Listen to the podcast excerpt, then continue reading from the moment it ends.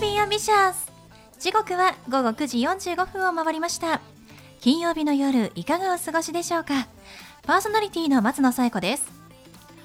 この番組 Boys Be Ambitious のコンセプトは夢を抱き語りそして行動に起こそうということで毎回さまざまな業種のビジネスパーソンがゲスト出演。どんなビジネスをされているのかどうして始めたのかその思いを語っていただくそんな番組です。さあそして私と一緒に番組をお届けするのは柴田法務会計事務所の柴田純一先生です。先生よろしくお願いします。よろしくお願いします。いや4月も半ばになりましたね柴田先生。はいそうですね。そういえば柴田先生は、はいあの新年度になって何かいつも目標などを掲げられるんですか？えあのー新たにねちょっとうん。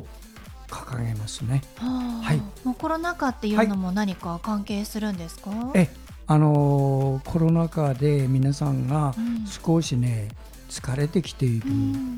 で本来のコロナ対策っていうことがちょっと薄れてきてると思ってるので私は今注意してるのはねはい。コロナにならないための対策ね。ああまこれ引ききちっとやらないと誰でもコロナになってくるそういう時期にねこれからなってくんじゃないか,、だからちょっとした気の緩みでね。うんあのコロナになっちゃうって人が増えるかなと思ってるからちょっと不気味な言い方なんですが、うん。みんながねコロナと戦うって意識をもっと強めないといけないんじゃないかなと思ってますね。ちょっとねやっぱりこう安心感が出てくるとはい、気が緩みがちですけれども、はい。まあそうじゃなくて引き続き気を引き締めてはい。対策をしていく必要があるということですね。そうですね。あの特にあの私のお客様でもね、うん。結構なってるんですよ。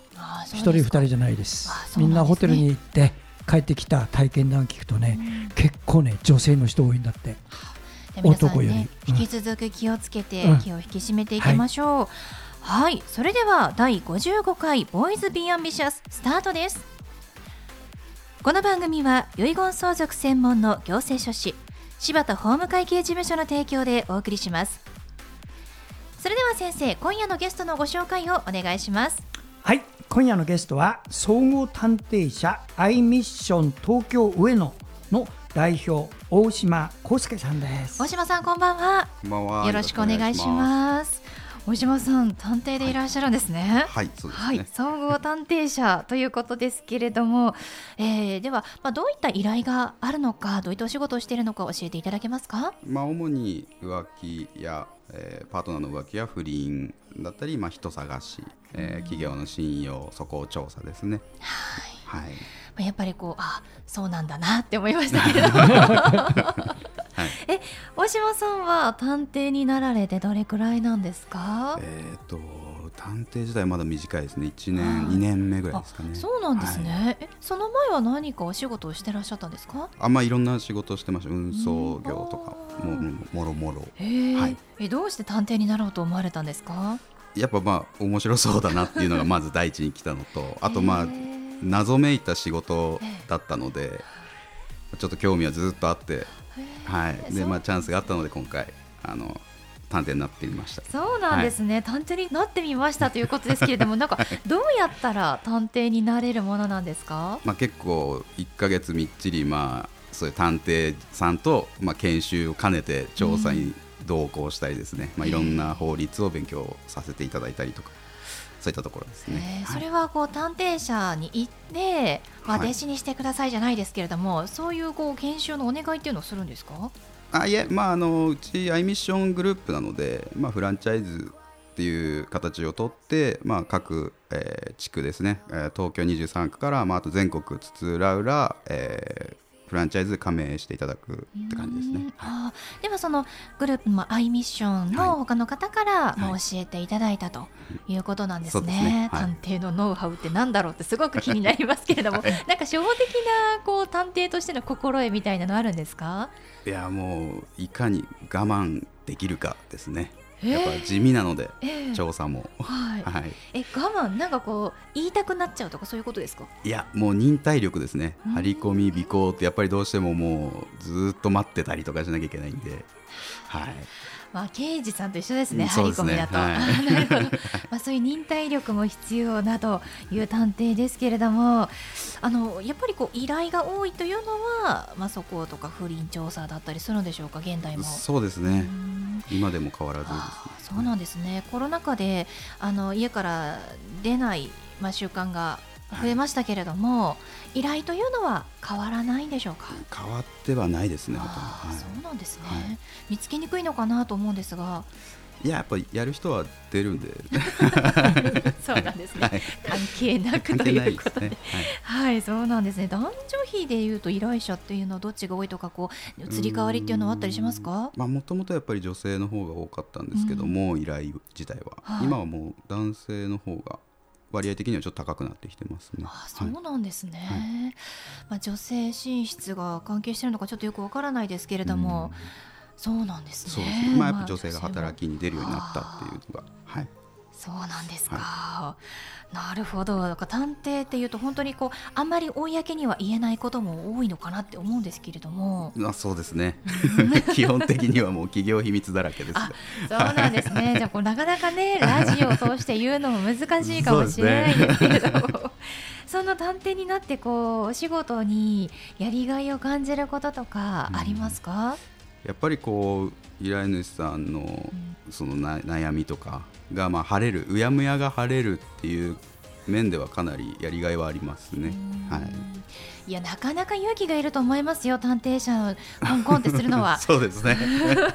うん、分かんないことだらけですからね。いいですしね、え何人ぐらいあのアイミッションさんは探偵さんがいらっしゃるんですか？アイミッションも全国で入れたら結局グループで調査員も含めて全部使ってっていう感じなので、まあ、全部入れたらまあ80名ぐらいはいますかね。そうはい。なんですね、もう柴田先生もはい。もしかしたらこう、まあ、調査をする、まあ、遺言の調査とかする上で、はい。何かこう探偵さんと近しいものがあるのかもしれないですけれども、こうつながりっていうのはありますか？いや何回も使ってます。あそうなんですね、はい。探偵さんとのお付き合いは長いです。あなんですか？どういった時に柴田先生は探偵さんに依頼するんですか、子供の素行調査。親の前で猫かぶっててね、ええ。本当は何やってるか分かんないって言うとそこから始めるの、それからじゃないと遺言状なんか作れないもんね。親がすっかり騙されてたりしたらねもう親の方が一枚上手ですからちゃんと裏取りますね。あそうなんですよ、はい。そういう意味でちゃんとそう調査しないといけないということなんですね。だから2週間貼り付けで全部報告してもらってね、うん、いやでもなかなか調査するのも大変だと思うんですけれども、どういう調査をするんですか探偵さんは？まあもう本当基本的にはもう尾行張り込み聞き込みですね。もうテレビでよく見るような、はいあの地味な 地味で大変な。いやそうなんですね。えでも大体依頼はされたらもうあの黒に近いことの方が多いですか？うーんまあ何とも言えないですけどね。まああの話依頼者さんと話してるうちにあやっぱり黒かなっていう風になっていく時もありますし、もう最初からあ完全にそうですねっていう時もありますね。はうい。そうなんですね。ちょっと怖いですけれども。なるほど。なんかこう今までに言える範囲でいいんですけれども、はい変わった依頼みたいなのはあったりしますか？えっ、と言える範囲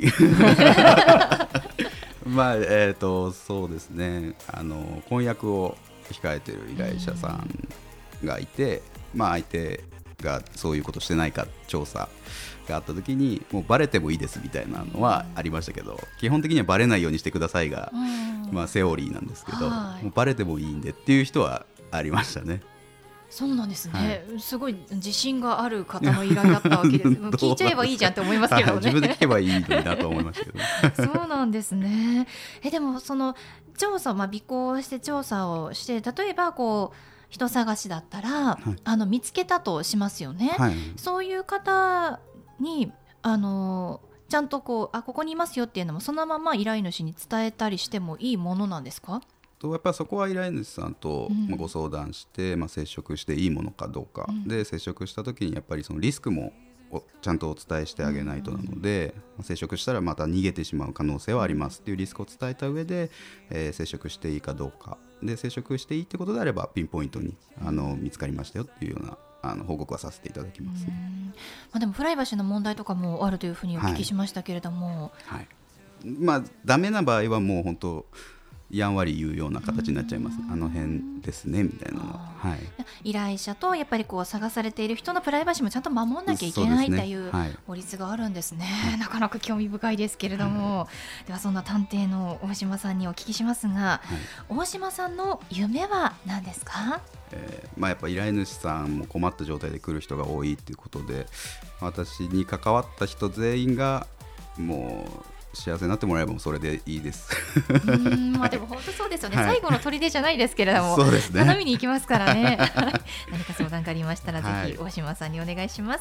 はい、はい、ということで本日のゲストは総合探偵社アイミッション東京上の代表の大島康介さんでした。どうもありがとうございました。ありがとうございました。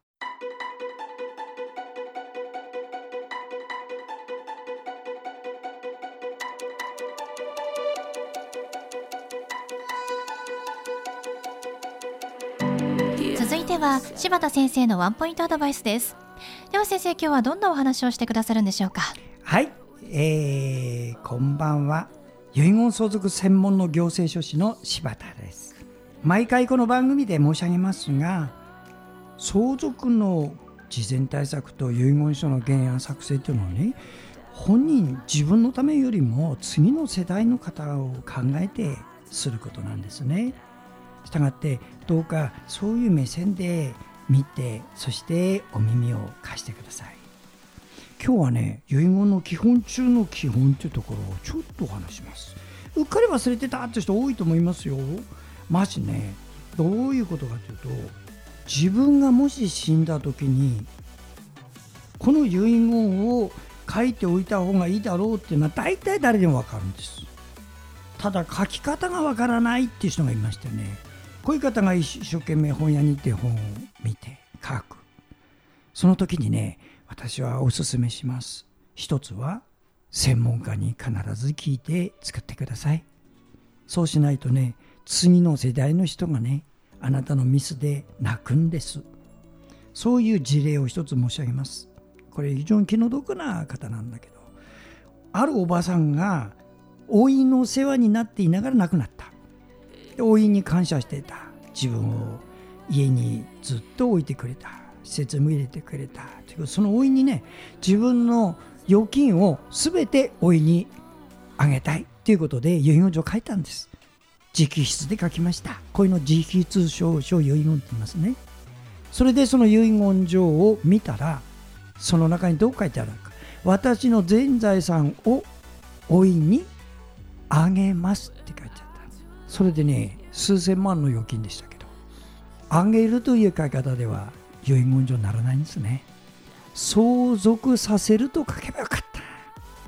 そんなことがねあのミスになって漢字の老いが死ぬまでねそのお金手に入らない人がいましたよ。専門家読んでしっかりしたものを作りましょう。はい柴田先生の相談は電話東京0367801408 6780-1408までお願いします。以上柴田先生のワンポイントアドバイスでした。先生ありがとうございました。ありがとうございました。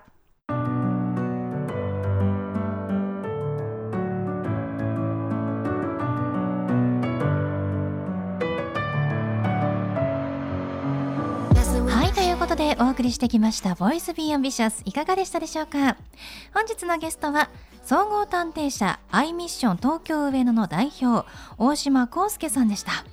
探偵ということで、まあ、そこを調査人探しなどの依頼を請け負っているということですね。ぜひご依頼がある方は、えー、アイミッションのホームページご覧ください。総合探偵社アイミッションと入力して検索してみてください。それではまた来週この時間にお会いしましょう。お相手は松野紗友子と。柴田純一でした。それではさようなら。さようなら receive me